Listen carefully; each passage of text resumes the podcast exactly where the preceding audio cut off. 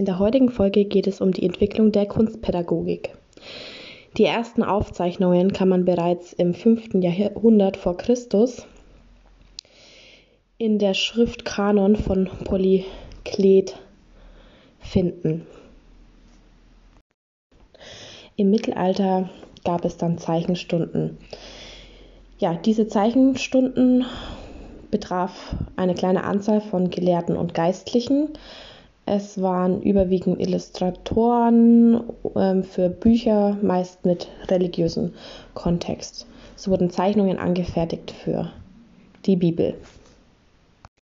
Im 14. Jahrhundert gab es dann verstärkt humanistisch profane Inhalte in den Zeichnungen. Es bestehen keine Quellen über Vermittlung spezifischer Fähigkeiten und Wissen zur Buchillustration. Ähm, vermutlich ging es da um Nachahmung ähm, in personaler Lehre für einzelne oder kleine Gruppen. Also Kunst, Kunstzeichnung war vornehmlich eben für die Gelehrten und Geistlichen zu dieser Zeit von Bedeutung. Und im 15. Jahrhundert entwickelte sich dann neben dem Adel und der Kirche eben eine bäuerliche Volkskultur. Und allmählich begann man eben eine kunstkritische Haltung zu entwickeln und gegenüber Kunst sensibel zu reagieren. Und diese Bewegung hat eben angefangen von der obersten Schicht und entwickelte sich allmählich, behaglich in die untere Gesellschaftsschicht. Und das war eben dann die direkte Voraussetzung für bildnerisch-ästhetische Praxis von auch Laien, also nicht mehr nur Menschen, die irgendwas für die Kirche illustrierten, sondern das Interesse entwickelte sich eben einen Zeichenunterricht zu besuchen. Diesen Zeichenunterricht besuchten dann vornehmlich besser situierte ähm, Töchter und Zeichnen wurde dann als autonome künstlerische Technik anerkannt und vollgültiges Ausdrucksmittel der Laien. Und es gab erste pädagogische Situationen, in denen eben Kunst vermittelt wurde. Im 16. Jahrhundert kann man dann beobachten, dass erste autonome Zeichnungen ohne illustrative Funktion bei Jugendlichen in Randzeichnungen von Lateinbüchern existieren. Bei Mönchen war das natürlich schon hunderte Jahre zuvor zu erkennen, doch ähm, die Zeichnung ähm, wurde dann eben verdrängt aufgrund der Erfindung des Buchdrucks und das hatte eben das Ende, dass es eine Einheit zwischen Schreiben und Zeichnen eben gab. Auch ist die erste Darstellung einer Kinderzeichnung in einem Gemälde von Giovanni Francesco Caruto 1520 zu finden und dort vermutet man eben bereits erste Indizien für den Zeichenunterricht. So wirklich eine Hinwendung zum Zeichnen fand dann eigentlich erst wieder in der Renaissance statt, wo man das Zeichnen eben und das Malen wiederentdeckt hat und die Zeichnung als Teil der humanistischen Bildung für die obersten Stände, also zum Beispiel Prinzenerziehung, anerkannt hat. In diesen Zeichnungen beruft man sich hauptsächlich auf die Antike. Und das Zeichnen war vorwiegend dem Adel und dem Bürgertum ähm, vorbehalten, nur sie hatten eben auch Zeichenutensilien. Zeichnen war vor allem der Grund, also warum man zeichnete, zur Planung kriegerischer Strategien, Entwurf von Bauwerken, in Auftrag geben von Kunstwerken und äh, die Funktion der Unterstützung bei der Aneignung von Wissen. Also, halten wir nochmal ganz kurz fest.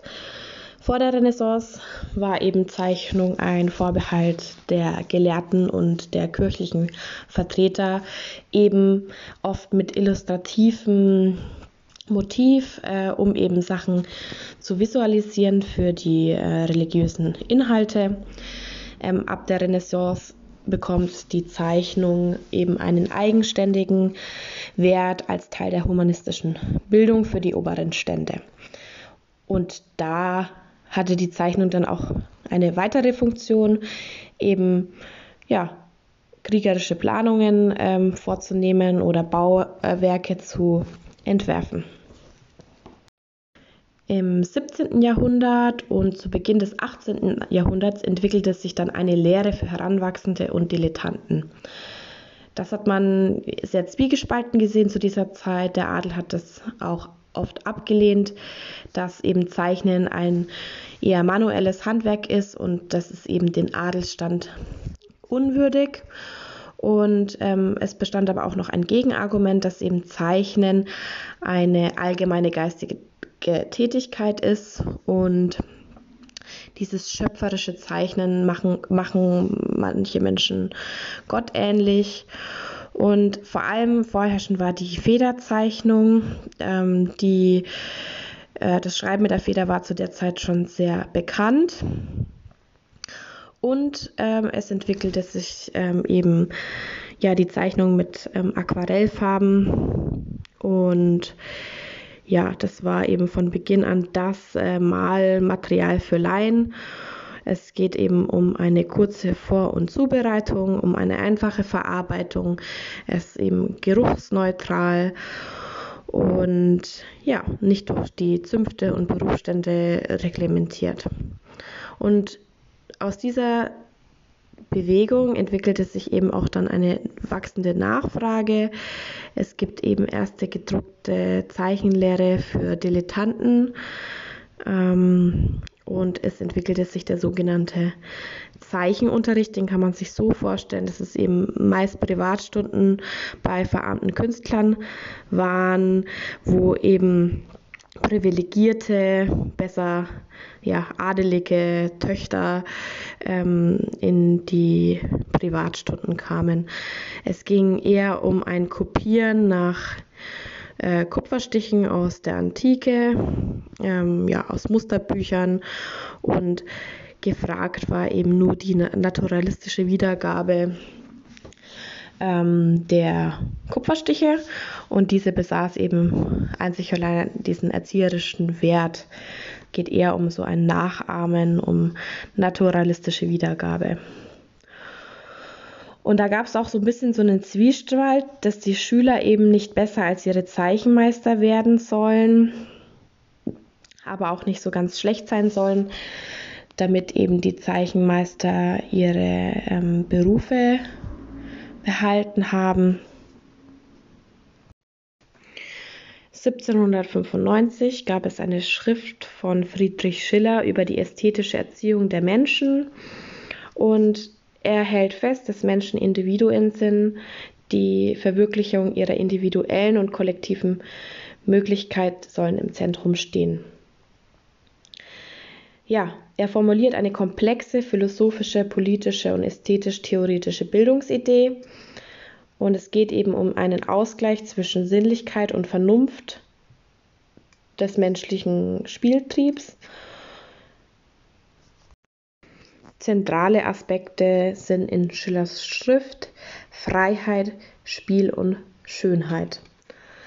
Und auch Alexander Cousins entwickelte eine eigene Methode, um eben zu Bildern zu gelangen. Sehr interessant.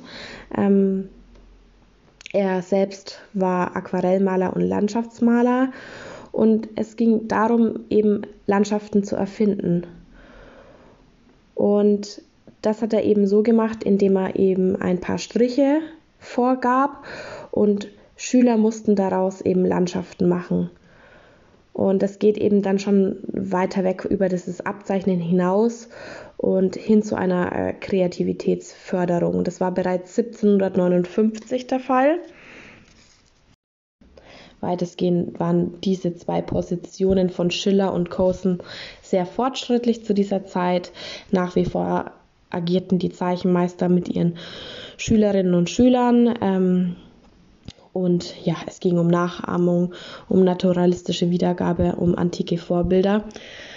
Aber schon erste Tendenzen zur Kreativitätsförderung zeichnen sich bereits 1759 mit Cosen ab und zu, ähm, ein verändertes ähm, Verständnis in Bezug auf den Menschen und seine Erziehung entwickelte Schiller. Ja, kommen wir ins 19. Jahrhundert. Ähm, wie sah da die Zeichenlehre und der Zeichenunterricht aus? Ähm, wir befinden uns äh, in einer fortschreitenden Industrialisierung. Das Bürgertum ist immer weiter aufgestiegen. Es kommt zu einem frühkapitalistischen Unternehmertum um eine Proletarisierung großer Bevölkerungskreise. Ja, wir befinden uns in der Zeit des Biedermeier. Die Leitbilder bürgerlicher Erziehung waren zu dieser Zeit die allgemeine Bildung und die künstlerische, sensibilisierte Emotionalität.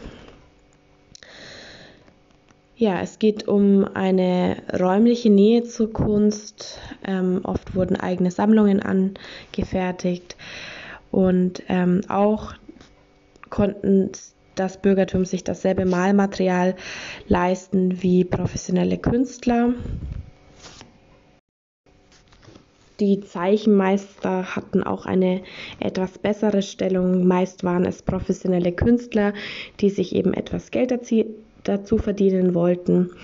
Und Inhalt der ähm, Lehre waren eben das Zeichnen geometrischer Körper, das Kopieren von Köpfen und Porträts und es gab ähm, Vorlagenblätter und Landschaften nach Stichen aus Mustermappen und es ging eher um eine Bildung junger Erwachsener als um Kinder.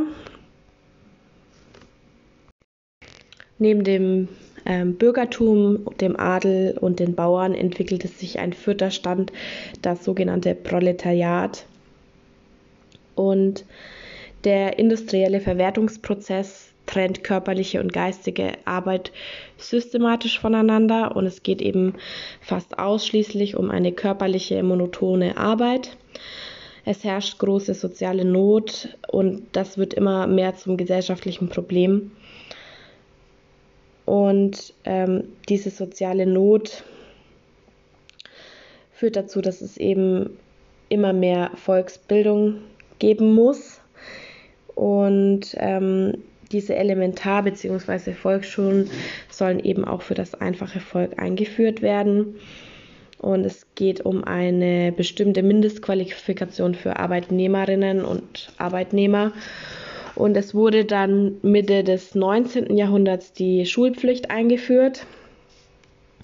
Und der Zeichenunterricht wurde in den Fächerkanon der Volksschulen integriert. Genau, und das ist eben dieser Zeichenunterricht für das Proletariat, war eben nach Nützlichkeitsgesichtspunkten konzipiert. Und das unterschied sich natürlich sehr stark von dem bürgerlichen Zeichenunterricht. Und zu dieser Zeit werde ich jetzt auch mal ganz kurz zwei Positionen vorstellen. Zum einen entwickelte Adolf Stuhlmann das sogenannte Netzzeichnen 1870. Es ging eben um ein Zeichnen von linearen Mustern und Flächenornamenten auf einem quadratischen Liniennetz. Und die Zielvorstellung war eben eine Gewinnung klarer Vorstellungen und eben ein Finden einer gemeinsamen überspannenden Sprache. Und tatsächlich in der Realität sah es so aus, dass es eben eher als ein monotoner Drill angesehen wurde, ähm, genau den eben auch die Produktionswesen verlangten. Es ging eben eher mehr um diese Tugenden von Fleiß, Disziplin, Ordnung für die industrielle Arbeit. Na, da sieht man ganz klar diese volkswirtschaftlichen Interessen der, des Zeichenunterrichts in der Volksschule. Und eine andere Position ist die von Johann Heinrich Pestalozzi, der in seinem Heft ABC der Anschauung 1803 ähm, Anleitungen, Anschauungstabellen formuliert hat oder gezeigt hat, wo eben Schüler lernen sollen, einen geraden Strich zu zeichnen. Ähm, es geht aber noch nicht darüber hinaus, ähm, was haben eigentlich diese Fähigkeiten mit dem Zeichnen zu tun, beziehungsweise was passiert dann damit. Und man sieht hier ganz klar, also es wurden irgendwie schon formuliert, irgendwie Methoden, wie man eben Zeichnen oder Zeichnungen vermitteln kann. Ja, Hilfsmittel wurden gegeben, wie bei Adolf Stumer mit dem ähm, quadratischen Liniennetz. Aber es geht nicht um diese, ja, würde ich sagen, Kreativitätsförderung im eigentlichen Sinn, sondern vielmehr darum, die Schüler in Hinblick auf ihre zukünftige ähm, Arbeit in der Industrie vorzubereiten. Jetzt kommen wir zu einem ja, Umbruch in dieser Tradition der Disziplin der Fleißarbeit und Nachahmung zu der sogenannten Kunsterzieherbewegung. Und das ist wirklich bis heute auch wichtig und wirkt nach bis in die gegenwärtige Kunstpädagogik. Und Auftakt bildet die, der Kunsterziehertag 1901 äh, in Dresden. Und ähm, dort wurden eben ja, verschiedene Dinge erläutert, die ich jetzt im Folgenden vorstellen werde. Die kulturellen und sozialen Spannungen ähm, der Gesellschaft werden immer größer. Und das führte dazu, dass es eben zu einer Forderung kam, eben ein besseres Leben für alle durch kulturelle Veränderungen zu schaffen. Es geht um eine Veränderung der ästhetischen Kultur.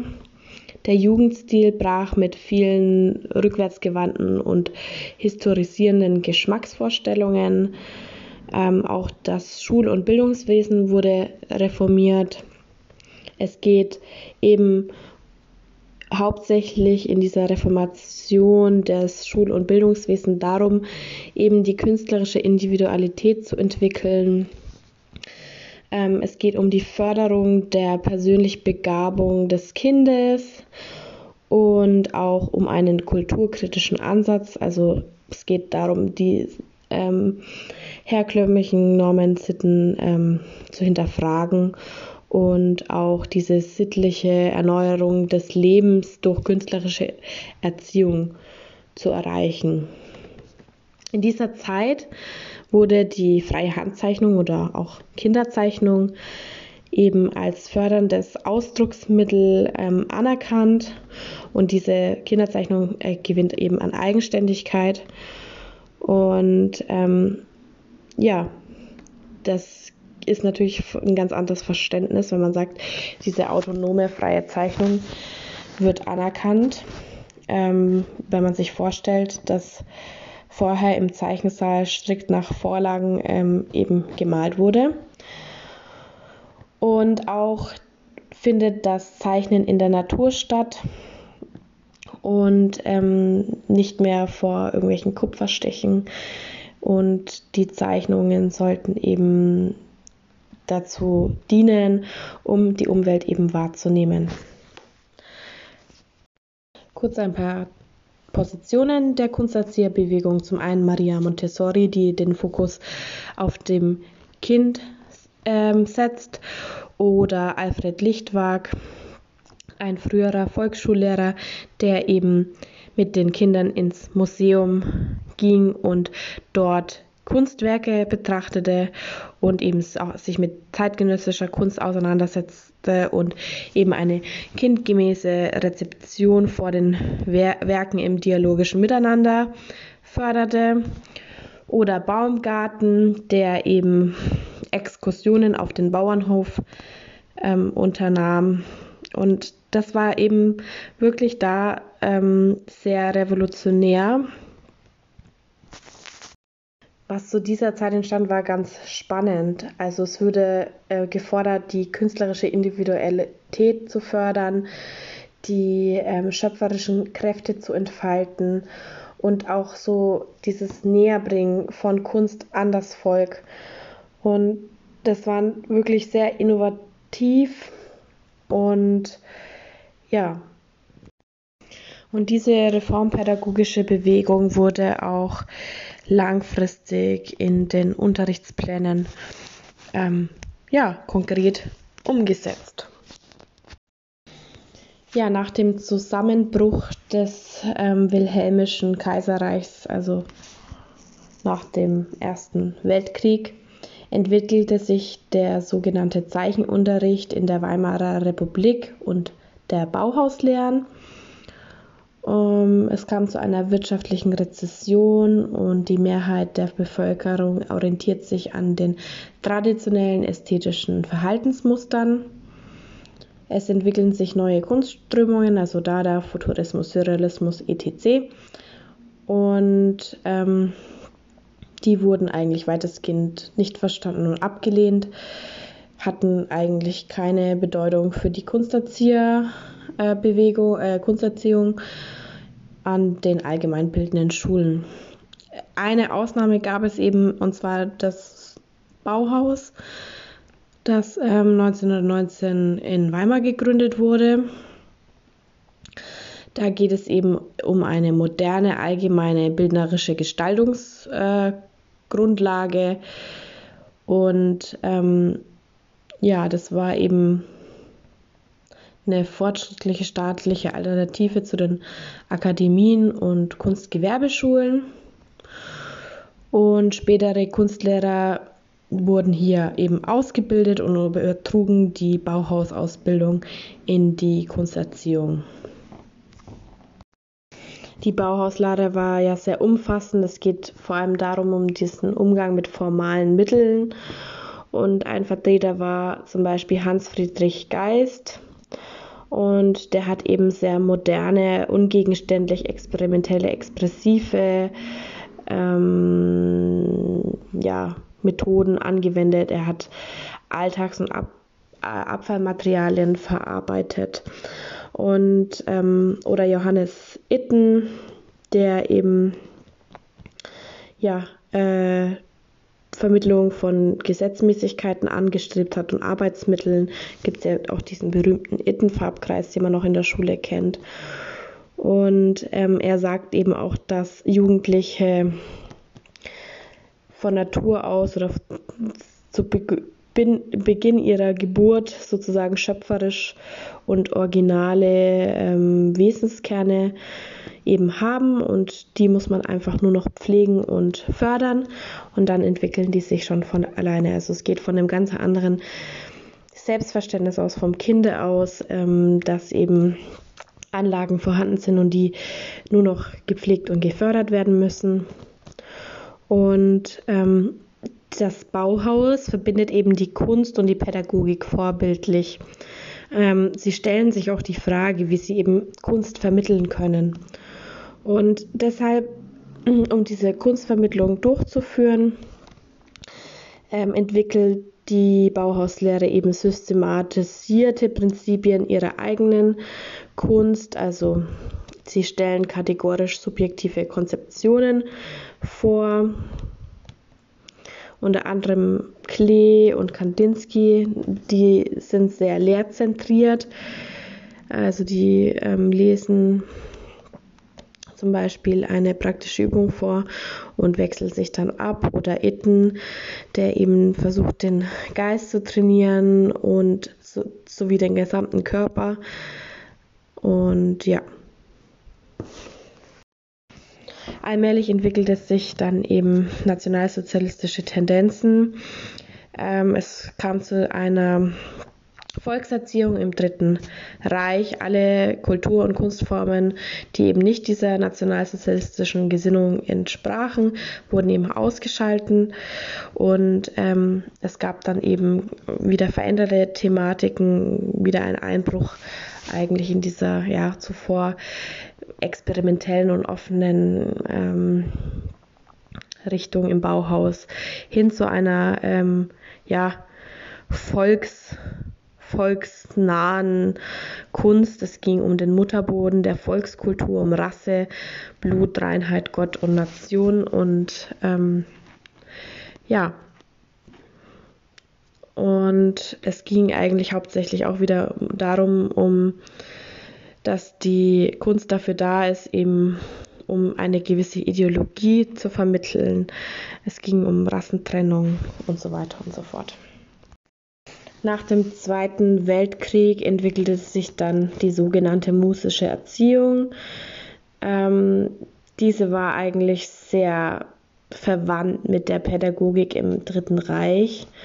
Ähm, es waren auch einige Nazis ähm, unter den ja, Kunstpädagogen, die eben in zu Zeiten Hitlers eben auch schon unterrichtet haben. Und ja, in Westdeutschland war eben diese musische Geschmacks- und Gefühlserziehung. Ähm, nach den Erfahrungen im Dritten Reich hat man versucht, eben bewusst unpolitische Themen in der Kunstpädagogik zu behandeln. Es gab eher so esoterische Ansätze wie von Otto Hase. Es ging eben um so eine Rückbesinnung auf die ja, weiterhin heil erscheinende Volkskunst, Rückbesinnung auf ähm, diese Innerlichkeit, Versenkung, Vergessen im glückhaften bildnerischen Schaffen. Ähm, es geht eher um so eine Heilung zivilisatorischer Schäden. Äh, Folklore und Landleben sind beliebte Themen. Und es geht eben um die Erziehung zum gepflegten Geschmack. Ähm, das Bürgertum gab immer noch ihren Geschmack als den Wahn äh, aus und ja, bis hin eben auch zu einer sauberen Kleidung. Man kann das auch an der Werbung erkennen, wo nach dem Zweiten Weltkrieg die Leute einfach also am liebsten alles äh, perlweiß äh, gereinigt haben wollten und genauso entwickelt es sich das eben auch in der musischen Erziehung. Ja, man wollte auch ein bisschen ignorieren, was so im Krieg passiert ist und um ja, es, was das Positive an der musischen Erziehung eben war, dass sich eben auch Freiräume für Kinder entwickelt haben.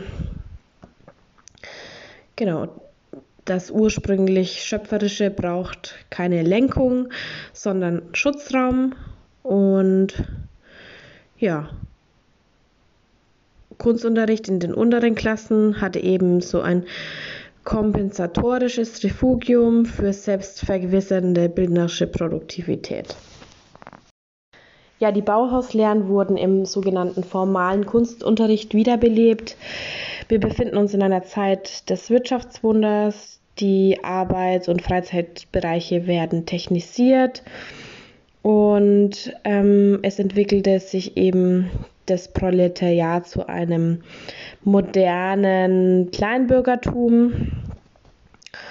Und die Modernisierungsrückstände mussten auch in der Kunstpädagogik aufgeholt werden. Ähm, diese Rückwärtsgewandtheit der deutschen Volkskunst ist eben nicht mehr zeitgemäß. Und ähm, avantgardistische Kunstströmungen ähm, sollten wieder ja, in den Kunstunterricht einbezogen werden. Und deshalb kam es eben zu einem Rückbezug auf die Lehren des Bauhauses. Heranwachsenden sollte abstrakte Kunst praktisch und theoretisch ähm, als erfahrbar und erlernbar vermittelt werden. Und Anfang der 60er wurde eben von Itten Kunst und der Farbe äh, veröffentlicht und das ähm, fand eben ein großes Echo bei den Kunsterziehern. Ja, und dieses Jahr Zeit des formalen Kunstunterrichts ähm, war vor allem auch Gunther Otto aktiv, der eben Kunst als Prozess im Unterricht ähm, sah. Und es geht eben darum, äh, Kunst als ebenbürtiges Fach zum anderen Fächerkanon zu etablieren und Otto war eben ein Verfechter der Lernziele, Klarheit, lerntheoretischer Didaktik. Ähm, ja, es geht eben um Einstieg, äh, Arbeit und Ergebnissicherung. Und Ernst Röttger geht es um das Spiel mit den bildnerischen Mitteln, ähm, Beispiel Zeichnen abstrakter Strukturen mit Tusche und Zeichenfeder. Und ähm, Reinhard Fenning geht es um die Gegenwart der bildenden Kunst.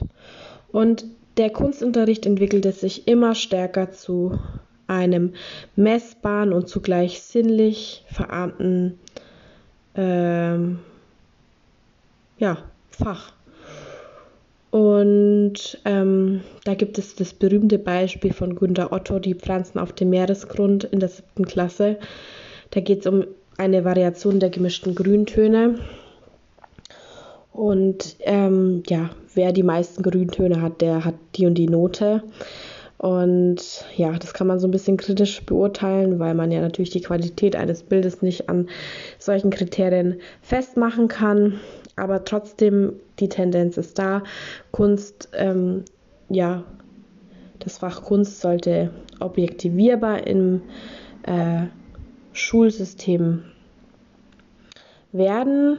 Und es geht um eine Formulierung der Lernziele. Und ja, Negativ ist natürlich auch, dass eben es zu sinnlich verarmten Aufgaben kam, kaum emotionale Freiräume geschaffen wurden, selten überraschende Erfahrungen gemacht wurden. Und auch die zeitgeschichtlichen Inhalte, Aspekte ausgeklammert wurden. Und ja, das ist eben ähnlich zu dieser musischen Erziehung. Sprechen wir ganz kurz über die Kunsterziehung in der DDR. Der offizielle Kunstunterricht ähm, war an den Vorgaben der SED orientiert. Trotzdem gab es da noch ähm, ein paar andere Positionen, die den sogenannten kunstgemäßen Unterricht von Günter Regel.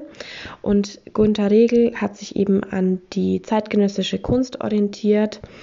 Und ähm, Günter Regel ist auch ein Verfechter der Kunstorientierung. Und ähm, das ist auch eben auch neu, dass eben sich ja an zeitgenössischer Kunst orientiert ähm, wird und ja. Genau. Und parallel zum formalen Kunstunterricht entwickelte sich die sogenannte visuelle Kommunikation, ästhetische Erziehung. Ähm, die ist entstanden aufgrund der Studentenbewegungen. Ähm, es war eine gesamtgesellschaftlich ähm, politisierende Zeit indem man sich eben kritisch ähm, mit allen, mit der Umwelt auseinandersetzte und ja, eben auch diese zu starke Betonung des Formalen wie im formalen Kunstunterricht eben versuchte durch Inhalte auszugleichen. Und ja, äh, Gunther Otto war ja bisher ähm, eben, wollte er auf so formale Strukturen eben betonen, ja, Kunst als Struktur, also Lernziele, Kriterien. Und ähm, dann war er eben der Auffassung, Kunst als sozialer Prozess anzusehen, also bringt Menschen in Kontakt, entsteht vor gesellschaftlichen Hintergrund und beeinflusst diesen wiederum. Ähm, ja, es geht um einen erweiterten Kunstbegriff. Und ja, man wollte Kunst verstehen. Und wenn man diese Kunst verstehen will, müsste man ansatzweise wie ein Künstler gestalten. Es geht eben um das Experiment, Experiment, das Material, die Montage.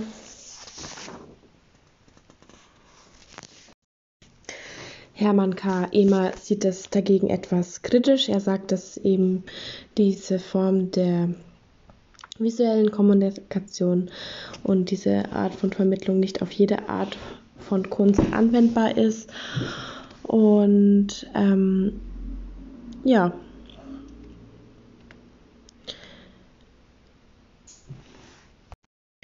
Die visuelle Kommunikation, die ästhetische Erziehung richtet sich gegen die musische Erziehung. Ja, und Mittelpunkt oder neuer Mittelpunkt ähm, ist nicht mehr die Folklore, sondern die visuelle und meist massenmedialen Phänomene des Alltags. Und Heino Möller ähm, schreibt einen Bericht über die Kunst gegen den Kunstunterricht. Er fordert die Umbenennung des Faches und der Unterrichtsgegenstand sollen eben die visuellen Medien und Informationen sein, ohne Rücksicht auf deren künstlerische Relevanz. Es geht darum, die Umwelt erkennen zu können und als ästhetisches Objekt benennen zu können. Hermann K. Emer sagt eben, dass die visuelle Kommunikation dazu beitragen soll, ähm, Kritik zu üben und Ziele wären die Befähigung zum kritischen Medienkonsum und ein emanzipatorischer Mediengebrauch, also Umgang mit Fotoapparat, Videokamera, dass eben der hilflose Rezeptierend zum potenziellen Mitproduzenten äh, sich entwickelt. Seine re relativ kurze Bewegung, die geht fünf Jahre und hat weitestgehend keine Auswirkungen. Ähm, ja, die Orientierung ist an den Bedürfnissen der Schüler zwar inhaltlich ausgerichtet, aber nicht in Bezug auf die Vermittlungsmethoden. Ähm, es herrscht die Dominanz der Sprache und der Theorie und eine Bevormundung durch den Erwachsenen. Und ja, das ist eben nicht unbedingt so spannend für die Schüler und führt nicht ähm, ja, zwangsläufig zu einer Befreiung des Geistes. Und es führte auch zu Protesthaltungen ähm, der Schüler, weil ihnen der Spaß am Cartoon-Zeichnen oder Cartoonsendungen genommen werden soll. Helmut Hartwig versucht dann das Konzept der visuellen Kommunikation weiterzuarbeiten und geht auf den Schülerwunsch, naturalistisch, perspektivisch zu zeichnen, ein und nimmt diesen wieder mit auf. Die Schüler sollen jetzt nur gegenständliches Zeichnen aus eben mit einem Alltagsweltbezug der Schüler und Schülerinnen ähm, machen und ja, das Zeichnen als Aneignungsprozess und Erfahrung selbst als sinnlicher Vorgang ähm, anerkannt wird, wird vernachlässigt. Es geht wieder hin zu einer gegenständlichen Zeichnung. Halten wir kurz fest, im formalen Kunstunterricht geht es eben um diese abstrakt-bildnerische Tätigkeit und in der visuellen Kommunikation geht es eh wieder zu einer Gegenständlichkeit und zu Inhalte und beide Konzepte sind aber relativ einseitig gedacht. Kommen wir zur ästhetischen Erziehung in den 80er Jahren. Also der Kunstunterricht wurde sehr stark versachlicht durch die Nachfolger der Bauhauslehren und der visuellen Kommunikation. Ähm, aus diesem Gesichtspunkt entwickelte sich eben ein starkes Engagement hin zu einer stärker lustbetonten, alle Sinne entsprechenden ästhetischen Erziehung. Es geht mehr Richtung Subjektorientierung, es geht um Emotionalität, um Expressivität, es geht um das sich wiedererleben, wiederfinden. Also weg von dieser Theorie, äh, theoretischen, inhaltlichen Gewichtung hin zu einer Subjektorientierung, wieder mehr zu den Schülern. Ähm, genau, es geht eben um die Bedürfnisse, die eben von den Massenmedien oft unterdrückt wurden. Die Erfahrungen waren bis dato eh von Kindern eher sekundär und ähm, genau. Und jetzt geht es eben hin, eben wieder solche Sinneserfahrungen zu machen. Hörnesch und Nickmeyer sagen zum Beispiel, heute streicheln wir den Baum. Es geht um eine ökologisch ausgerichtete ästhetische Erziehung und die Sensibilisierung und größere emotionale Nähe ähm, der Kinder zur Natur Und da gab es auch bereits früh Warnungen vor einer Fetischi Fetischisierung, ähm, die bloßen bildnerischen Tun voreilig Lernprozesse zuzuschreiben, also wie zum Beispiel Ausbildung, kreative, äh, kreative Fähigkeit und Ich-Identität, Freisetzung von Fantasietätigkeit und therapeutischen Wirkungen. Johannes Euker und Helga Kempf-Janssen geht es eben um die Stärkung der sozialen und kooperativen Anteile des Kunstunterrichts. Ähm, ja, da gibt es auch eben so zwei unterschiedliche Meinungen. Einen, äh, die eher bescheiden auf diese Forderungen äh, reagieren, die eben sagen, ähm, Ästhetische Erziehung könne weder Schule noch Gesellschaft verändern, also eher nüchtern das betrachten, ähm, die eben Zweifel an der Allgemeingültigkeit von diesen Didaktiken aufzeigen. Und ja, es sollte halt irgendwie nicht mehr darum gehen, irgendwelche Rezepte für andere zu entwickeln, sondern ähm, ja, vielmehr um neue Wege zu gehen, um die ja, an den Reflexionen teilnehmen zu lassen. Es gab aber auch euphorische Stimmen über eben die Einflussmöglichkeiten der ästhetischen Erziehung und Rudolf zur Lippe sagt eben, ja, dass eben die ästhetische ähm, Erziehung eine heilende Wirkung hat, über kompensatorische Ansprüche und Intentionen weit hinaus geht halten wir bis dahin mal noch mal ganz kurz fest von der Kunsterzieherbewegung, indem es quasi das ja, Kind im Fokus steht, die Kinderzeichnung an Autonomie gerät, ähm, geht es hin zu den Bauhauslernen. Diese werden dann weiter ausgebaut, indem man sich eben Vermittlungskonzepte überlegt und ähm, ja, Gestaltungslernen, ähm, Farbkonzepte aufstellt. Und ähm, im Nationalsozialismus, das eigentlich alles in Keim erstickt wurde, es wieder hin zu einer Volksnähe ähm, ging. Äh, Rasse, Ideologie, ähm, ja, ideologische Interessen spielten eine Rolle. Und nach dem Zweiten Weltkrieg ähm, wollte man dann eben erstmal ja, neue Themen finden. Das gelang aber nicht wirklich. Ähm, anhand der musischen Erziehung. Also es geht immer noch so, so eine volksnahe Folklore-Kunst.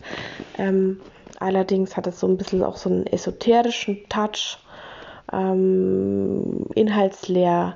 Dann kommen wir zu dem formalen Kunstunterricht, wo eben äh, Kriterien aufgestellt werden, wie diese Grüntöne von Otto und der visuellen Kommunikation dann in der DDR ähm, die Kunst und jetzt eben in den 80er Jahren ähm, die ähm, ästhetische Erziehung, die dann wieder mehr zu dem Subjekt hingeht. Also man kann sehen, es ist immer so ein Hin- und Her-Changieren, immer wieder wird ähm, was Neues hinzugefügt, ähm, das kunstpädagogische Verständnis erweitert und ja.